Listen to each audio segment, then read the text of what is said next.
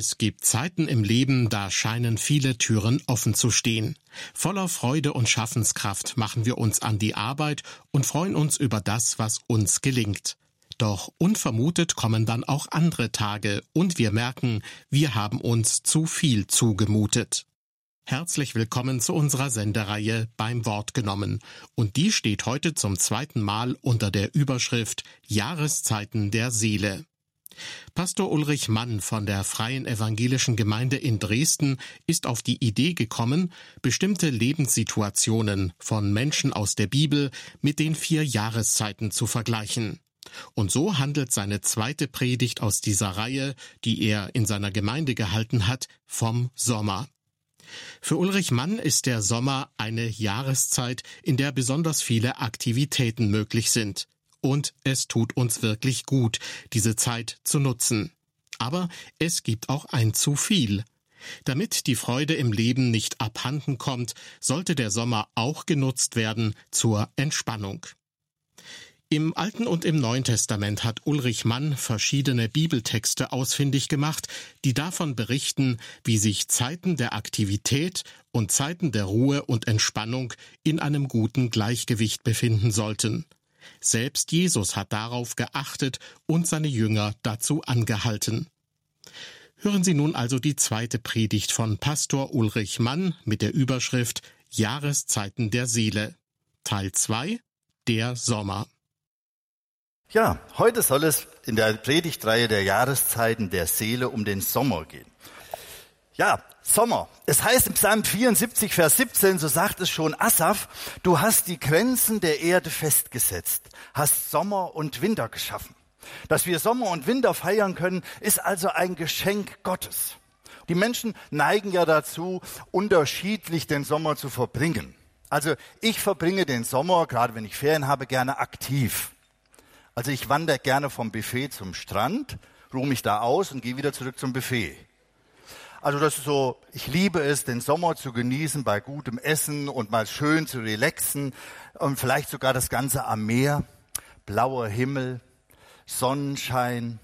Manchmal zieht so ein kleines weißes Wölkchen vorbei. Mir ist schon mal aufgefallen, es gibt eigentlich nie zwei gleiche weiße Wölkchen. Und selbst die, die es gibt, verändern sich dauernd. Es macht Spaß, dem zuzugucken im Sommer, wenn man im Gras liegt oder eben auch am Strand liegt.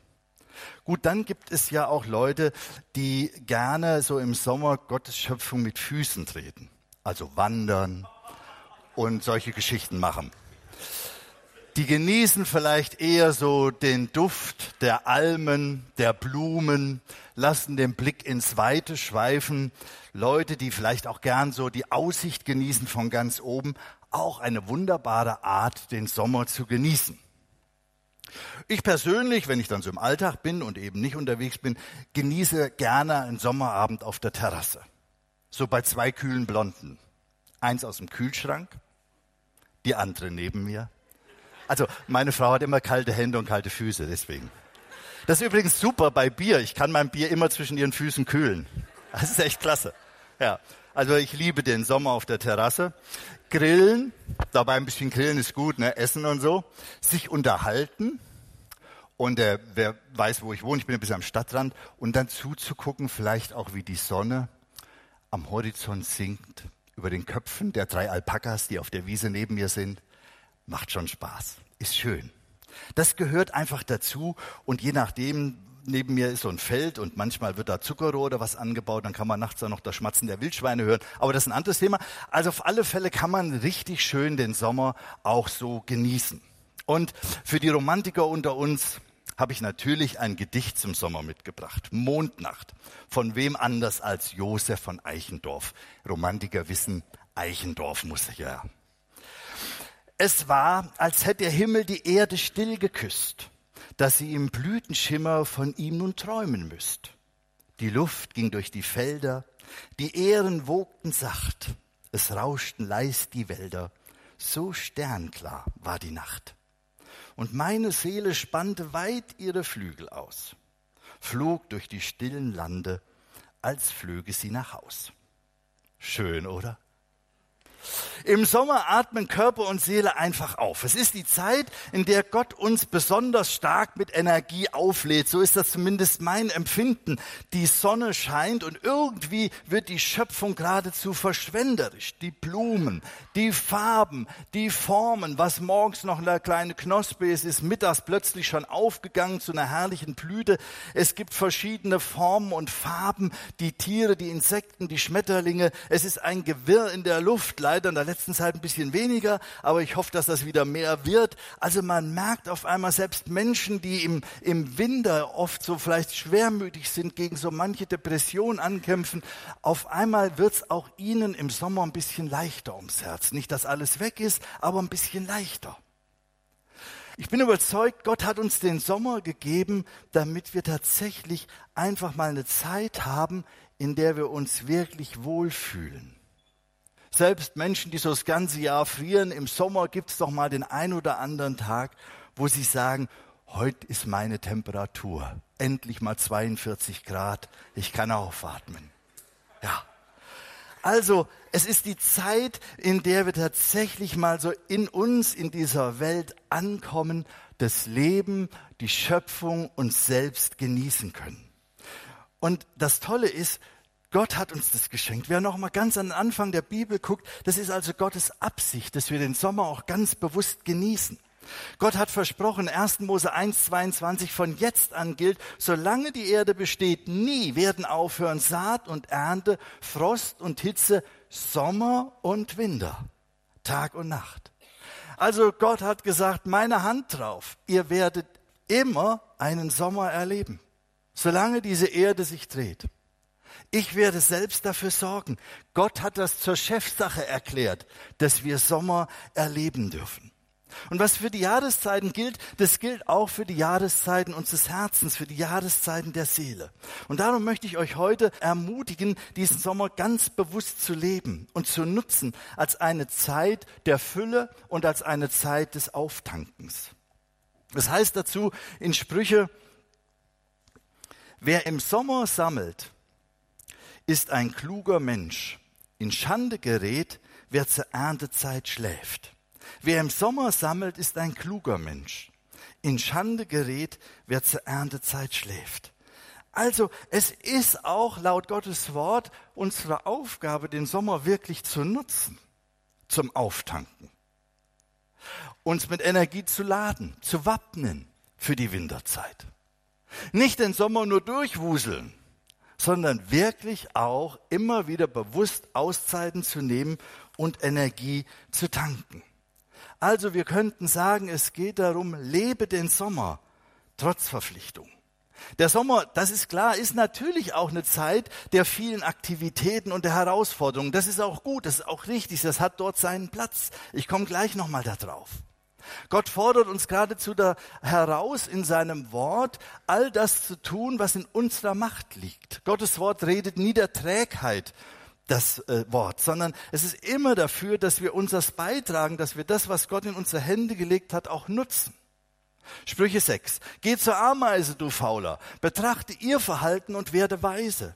Sie hat keinen Meister, keinen Aufseher und Gebieter, und doch sorgt sie im Sommer für Futter, sammelt sich zur Erntezeit Vorrat.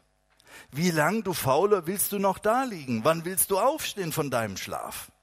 noch ein wenig schlafen, noch ein wenig schlummern, noch ein wenig die Arme verschränken, um auszuruhen. Da kommt schon die Armut wie ein Storch über dich, die Not wie ein zudringlicher Bettler. Also Gottes Wort nimmt da kein Blatt vor den Mund. Er sagt, nutz den Tag. Gott hat dir Energie gegeben. Er lädt dich auf. Mach was aus deinem Leben. Glaub nicht, wenn du dich gemütlich in die Hängematte legst, da kommt einer vorbei und schmeißt dir das Leben rein. Wird nicht stattfinden, sagt Gott. Also es redet sehr wohl dem Aktivismus das Wort. In meinem vorigen Beruf habe ich ja auf dem Bau gearbeitet. Der eine oder andere weiß das, ich war Dachdecker und wir Dachdecker, wir erleben das Wetter schon bevor ihr alle das mitbekommt. Ne? Also wir sind immer die Ersten beim Wetter. Und wir, ich habe also jede Jahreszeit wirklich hautnah erlebt. Denn äh, gerade auch so die Regenzeiten und so, das geht wirklich bis auf die Haut durch. Also, und wir haben den Sommer genutzt. Das war unsere Jahreszeit. Da sind wir morgens auch gern ein, zwei Stunden früher auf die Baustelle gegangen und haben nachmittags auch noch eine Stunde angehängt. Weil wir gesagt haben, der Sommer ist unsere Zeit, nie geht's uns auf dem Dach so gut wie jetzt. Im Winter, habt ihr mal im Winter bei minus fünf Grad auf dem Dach gestanden? Ich musste da manchmal im Winter schiefern und dann hat man so 2,4 Zentimeter lange Schieferstiftchen bei eisgefrorenen Fingerkuppen. Und dann versuchst du die da durch deine Schieferblättchen zu jagen und wehe, du triffst den Finger. Ey, das sind Schmerzen. Oh, ich bin dann alle halbe Stunde zum Kamin gegangen. Damals gab es ja noch Kamine, wo ordentlich was rauskam. Erst mal die Pfoten wieder reingehängt, dass die auftauten. Also, der Sommer war die Zeit, die wir genutzt haben, weil wir gesagt haben, im Sommer muss es rocken, dann brauchen wir im Winter nicht so viel zu arbeiten. Im Winter haben wir dann am Kamin, auf der Couch und so. Also das war der Sommer. Da gab es auch unausgesprochene Urlaubssperre, höchstens mal 14 Tage weg, weil im Sommer musste gerockt werden. Das ist gut so, das ist biblisch so, sich in Sachen Arbeit zu engagieren. Und das birgt auf der anderen Seite aber auch immer eine Gefahr. Nämlich die Gefahr, dass die Arbeit zu großen Raum in unserem Leben einnimmt. Dass wir den Sommer nur noch mit Arbeit verbringen. Die Aktivzeit in unserem Leben. Viele von euch haben Bürojobs, Klimaanlage, für die ist das Wurschtpiep, egal was gerade für eine Jahreszeit ist. Aber auch da ist die Gefahr die gleiche. Nämlich weil ich das ganze Jahr immer ein angenehmes Klima im Büro habe, kann ich ja sogar das ganze Jahr durchmachen. Ist ja genial, oder? Wow! Wir brauchen gar keine Pause mehr. Wir können durchziehen, das ganze Jahr. Aber unser Leben, ihr Lieben, ist mehr als das Verrichten nur von Arbeit. Ihr kennt vielleicht diese Traueranzeigen. Nur Arbeit war sein Leben. Ne? Glauben manche Menschen, das wäre eine tolle Traueranzeige. Ich finde, das ist eine Traueranzeige für ein Pferd, aber nicht für einen Mensch. Nur Arbeit war sein Leben. Und selbst dem Pferd gönne ich noch mehr. Also das kann nicht sein. Sondern es braucht diese Zeit, wo wir mitten in dem Höchstmaß der Geschäftigkeit einfach mal Pause machen vom Gesause. Zur Ruhe kommen. Wir werden das in der dunklen Jahreszeit brauchen und wer, wer im Sommer da nicht Vorrat sammelt. In der dunklen Jahreszeit entsteht ja oft dann diese Sehnsucht nach uns. Ach, könnte ich doch mal wieder auf der Terrasse sitzen. Und so, ne? Und es hat ein bisschen seinen Ursprung darin, dass wir vielleicht den Sommer auch zu wenig genutzt haben, manchem natürlich auch mir sowieso der Winter zu lang ist. Ja, es ist wichtig, dass wir unseren Lebensinhalt verdienen. Das braucht's. Und in vielen Branchen spielt der Sommer hier eine besondere Rolle. Aber Gott möchte uns lehren, dass wir dabei nicht die Blumen am Wegesrand übersehen.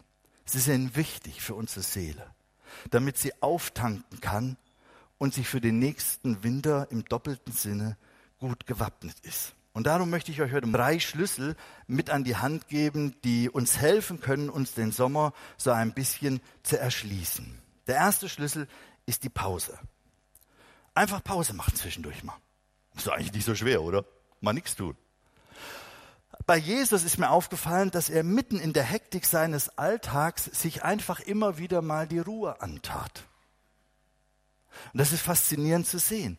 Er hat sich zwischendurch einfach immer wieder mal rausgenommen, zurückgenommen, Zeit genommen, mit dem Vater im Himmel über das eine oder andere zu reden. Und ich glaube, das ist eine gute Idee, die wir von ihm übernehmen können, denn Jesus gewann in diesen Zeiten der Stille mit dem Vater immer Klarheit. Es war wie eine Zeit der inneren Ausrichtung, des sich neu Fokussierens. Ein Beispiel. Nachdem Jesus in Kapernaum angekommen war, lehrte er im Sabbat in der Synagoge sehr, sehr beeindruckend. Die Leute waren aus dem Häuschen. Wow, so wie der hat noch nie einer gequatscht. Und das geht ins Herz, das geht unter die Haut. Das ist genau das, was wir brauchen.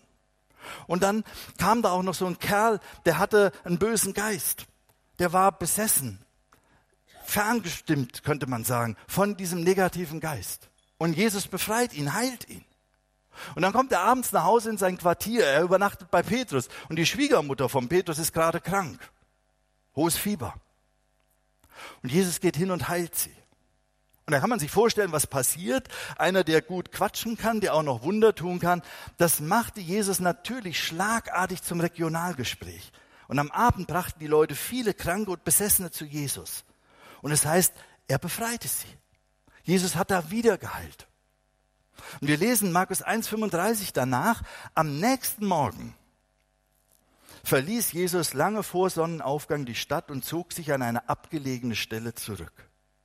Dort betete er. Und dann finden ihn die Jünger, dort beim Beten.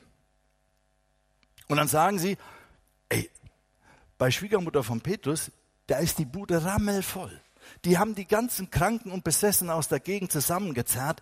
Die warten auf dich, Herr. Mach hinne. Sieh zu, dass du mit deinem Gebetchen Amen findest. Wir brauchen dich. Das Volk schreit nach dir. Und Jesus? Wir wollen jetzt weitergehen in die umliegenden Dörfer.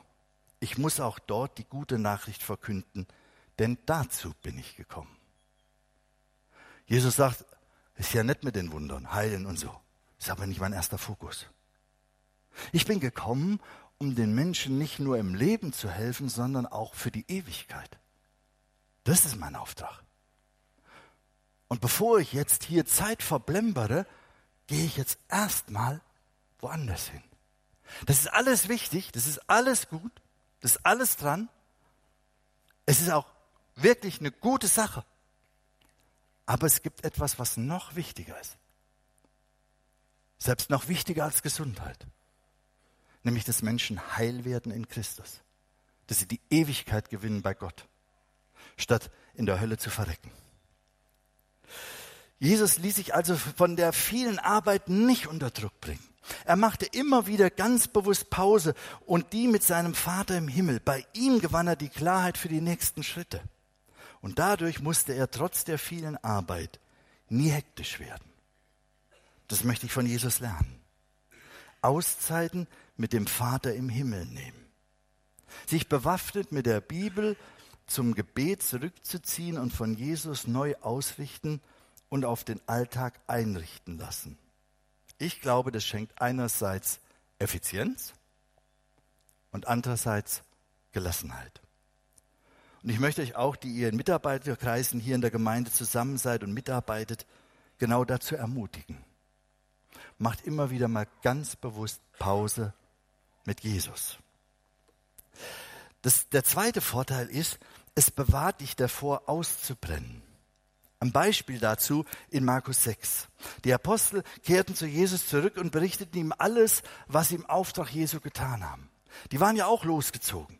Und die haben auch viele tolle Sachen gerade mit Jesus erlebt, wenn sie von ihm geredet haben, wenn sie geheilt haben, Menschen gesund gemacht und befreit haben. Und man könnte sagen, das war in ihrem Leben ein Maximum an Motivation. Ein Maximum. Und Jesus kommt jetzt mit ihr allein. Wir suchen einen ruhigen Platz, damit ihr euch ausruhen könnt. Denn es war ein ständiges Kommen und Gehen, sodass sie nicht einmal Zeit zum Essen hatten. So stiegen sie in ein Boot und fuhren an eine einsame Stelle. Also ich sag mal, marktwirtschaftlich gedacht, gab es nichts Dümmeres, was Jesus in dem Moment hätte tun können. Die Leute waren maximal motiviert, die brannten, die waren heiß, die hättest du sofort wieder losschicken können. Die glühten. Aber Jesus weiß, nach Glühen kommt Verglühen. Und darum nimmt er die Leute raus und sagt, kommt, wir fahren jetzt einfach mal ein bisschen an eine andere Stelle und nehmen uns wirklich raus und kommen erstmal zur Ruhe. Das ist das, was Jesus seinen Jüngern hier verordnet. Euphorie und Begeisterung allein sind kein guter Motor für den Alltag. Jesus kennt die Gefahr, dass selbst bei bester Motivation die Seele ausbrennen kann. Und deshalb sagt er zu ihnen, kommt jetzt mit ihr allein. Wir suchen einen ruhigen Platz, damit ihr euch ausruhen könnt. Ich bin jemand, der von Herzen gerne arbeitet. Ich bin jemand, der sich gerne investiert in Menschen und Dinge vorwärts bewegt. Aber wenn wir uns nicht bewusst immer wieder mal rausnehmen und Zeit zum Ausruhen nehmen, werden wir körperlich und später auch seelisch auszehren. Und darum verordnet Jesus seinen Jüngern schlicht und ergreifend Urlaub. Auch im Sommer der Geschäftigkeit und des Erfolgs brauchen wir Auszeiten zum Erholen für Körper und für die Seele.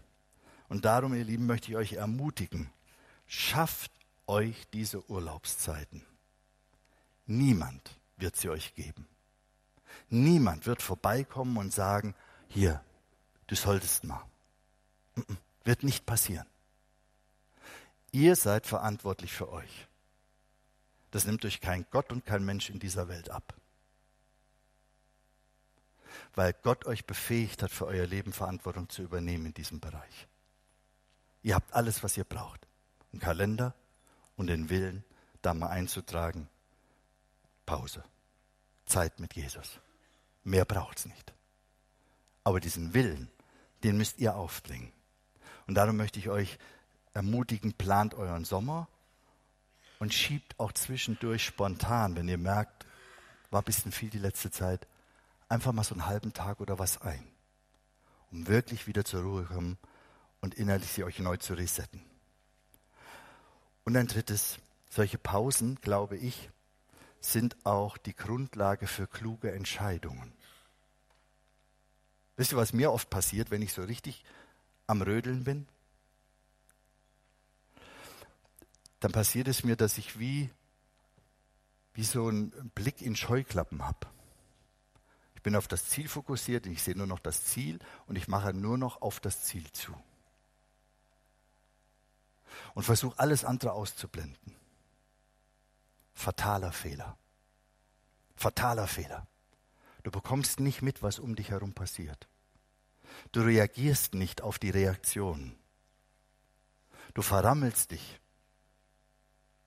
Und du musst dich nicht wundern, wenn du am Ende allein da stehst, hochmotiviert mit deinem Ziel vor den Augen, aber keiner es mehr mitträgt.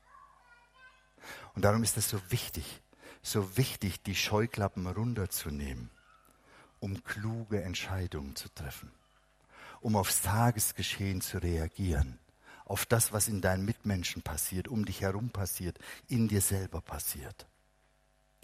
Auch hier zum Beispiel aus dem Leben Jesu. Damals geschah Folgendes. Lukas 6 Abvers 12. Jesus ging auf einen Berg, um zu beten. Die ganze Nacht hindurch sprach er im Gebet mit Gott.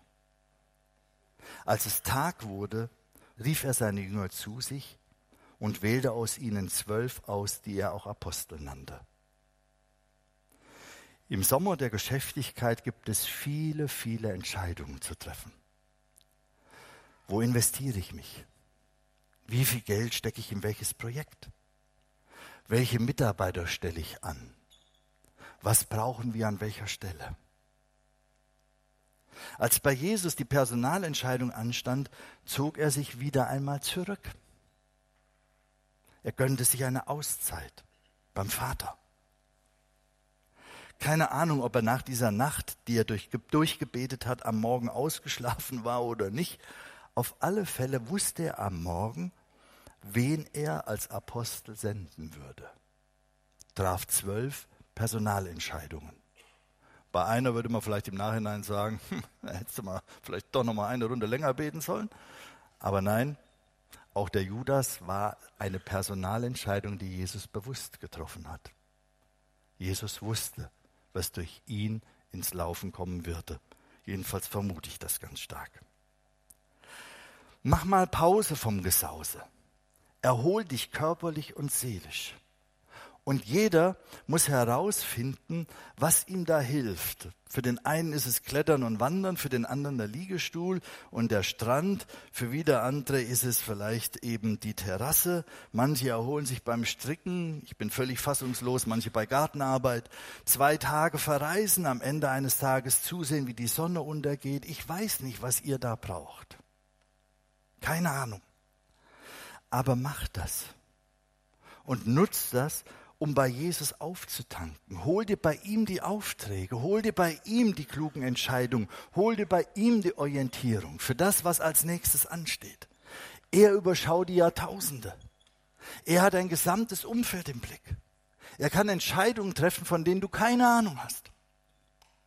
Aber wenn du von ihm diese Entscheidung aufs Herz gelegt bekommst und ihm folgst, wirst du merken, das sind kluge Entscheidungen, die von ihm kommen. Es ist der entscheidende Beitrag zum Sommer in deinem Herzen, der dann auch weit in den Herbst und den Winter nachglühen wird. Dritter Schlüssel. Freude. Neben der Ruhe ist Freude meines Erachtens auch ein weiter, eine weiter grundlegende Eigenschaft von Gott. Ich meine, ähm, vielleicht erinnert ihr euch noch an den Spruch, den der Engel drauf hatte über den Feldern von Bethlehem.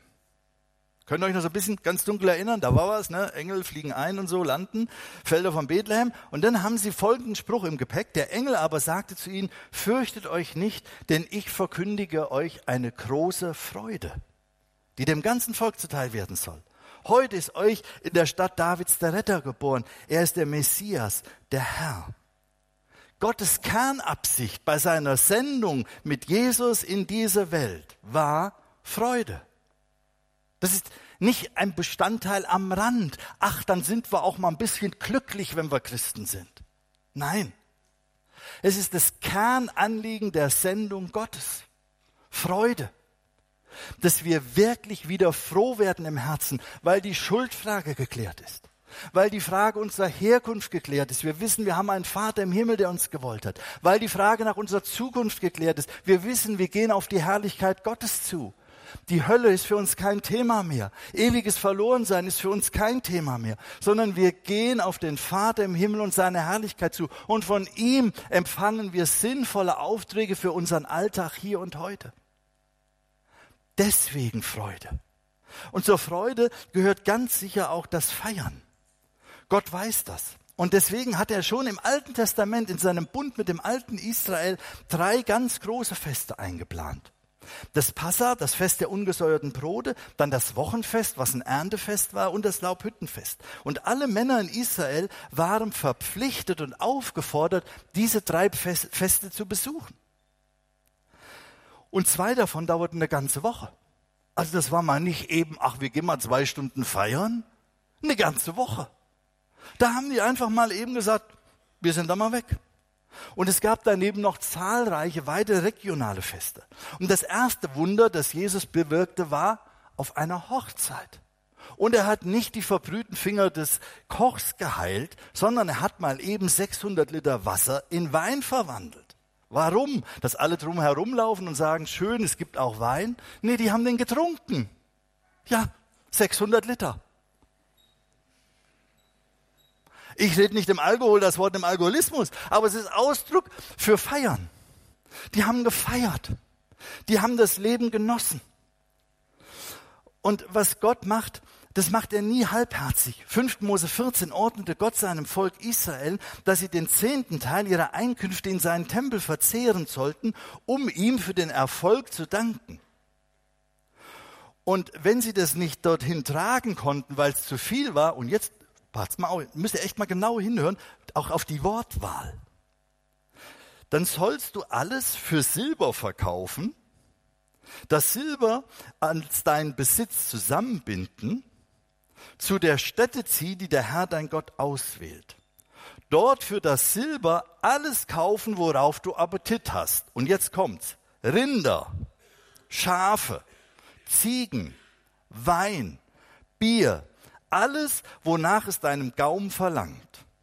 Und dann sollst du vor dem Herrn deinen Gott Mahl halten und fröhlich sein, du und deine Familie. Also Gott lädt zum Steak ein. Rindersteaks, wenn du die nicht magst, Lammsteaks. Die ganze Speisekarte. Das ist das, was Gott sich wünscht. Und Gott weiß, dass unsere Seele den Sommer braucht, eine Zeit, in der wir es uns mal richtig gut gehen lassen vor Jesus und dem Vater im Himmel feiern. Er gönnt das uns und er wünscht sich, dass wir so feiern und dass er mit uns feiern kann. Und jetzt weiß ich jetzt, hier liegt aber auch die Antwort auf die Frage, dass manche sagen, kann ich denn feiern, wenn es anderen nicht gut geht? Es gibt so viel Armut in dieser Welt, es gibt so viel Not in dieser Welt. Ja, das weiß ich auch. Und ehrlich, das bedrückt mich. Und es zieht mich oft nach unten wirklich nach unten.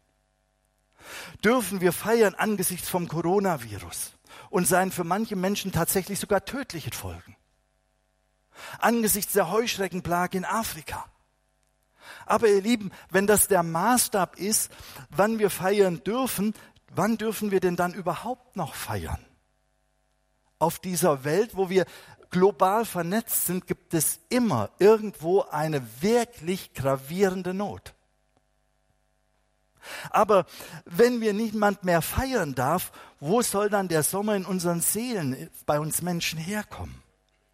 Wenn es aber keinen Sommer mehr in unseren Seelen gibt, woher soll dann die Kraft kommen, Dinge in dieser Welt anzupacken und Not zu lindern. Gott nennt hier den Schlüssel in der eben genannten Stelle. Bei allem Feiern fügt er nämlich hinzu, auch sollst du die Leviten, die in deinem Stadtbereich ein Wohnrecht haben, nicht im Stich lassen. Denn sie haben nicht wie du Landteil und Erbbesitz. Also Gott sagt, tank auf, feier, genieß. Und dann wende dich denen zu, die Not haben, die Elend haben. Bleib nicht dabei stehen. Wer A sagt, sollte auch B sagen. Wer den ersten Schritt geht, auch den zweiten mitgehen.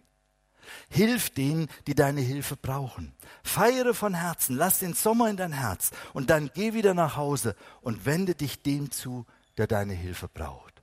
Das ist Gottes Lösungsansatz für das Leid und die Not in dieser Welt. Es braucht starke Herzen, weil wir starke Nöten haben. Und die müssen sich stärken in einem starken Gott. Schlussgedanke und dritter Schlüssel, der Dank. Nancy Beach, bei der ich viele Anregungen für diese Predigt gefunden habe, hat mal Folgendes gesagt. Undankbare Menschen neigen oft dazu, arrogant und selbstherrlich zu werden, weil sie verkennen, dass sie alle ihre Begabung und ihr Können letztlich Gott zu verdanken haben. Oder sie neigen oft dazu, mürrisch zu werden und finden eigentlich immer etwas Negatives. Sie rechnen nicht mit den Möglichkeiten Gottes. Lasst uns stattdessen vielmehr das leben, was wir in Lukas 18, 27 lesen. Was bei den Menschen unmöglich ist, das ist möglich bei Gott. Es gibt in dieser Welt keine hoffnungslosen Situationen. Was bei den Menschen unmöglich ist, ist möglich bei Gott. Darum ist es so notwendig, Auszeiten zu nehmen. Auszeiten zu nehmen bei unserem Gott. Dankbare Menschen nehmen sich selbst nicht ernster als nötig und können sich an Gott, an seiner Schöpfung und seinen unbegrenzten Möglichkeiten freuen. Diese Lebensausrichtung, ihr Lieben, schafft Raum für den Sommer bis hinein in deine und meine Seele. Jahreszeiten der Seele Teil 2 Der Sommer Sie hörten eine Predigt von Pastor Ulrich Mann aus Dresden. Er stellt fest, auch im Sommer der Geschäftigkeit und des Erfolgs brauchen wir Auszeiten zum Erholen für den Körper und für die Seele. Wenn Sie einen Teil dieser Sendung oder die vorige über den Frühling nicht mitbekommen haben, kein Problem. Beide finden Sie in unserer Audiothek im Internet unter irfplus.de sowie in der IRF Plus App. Die beiden nächsten Teile aus der Predigtreihe Jahreszeiten der Seele befassen sich mit dem Herbst. Teil 3 gibt es auf IRF Plus heute in einer Woche und Teil 4 nochmals eine Woche später. Und nun vielen Dank fürs Zuhören und Gottes Segen mit Ihnen.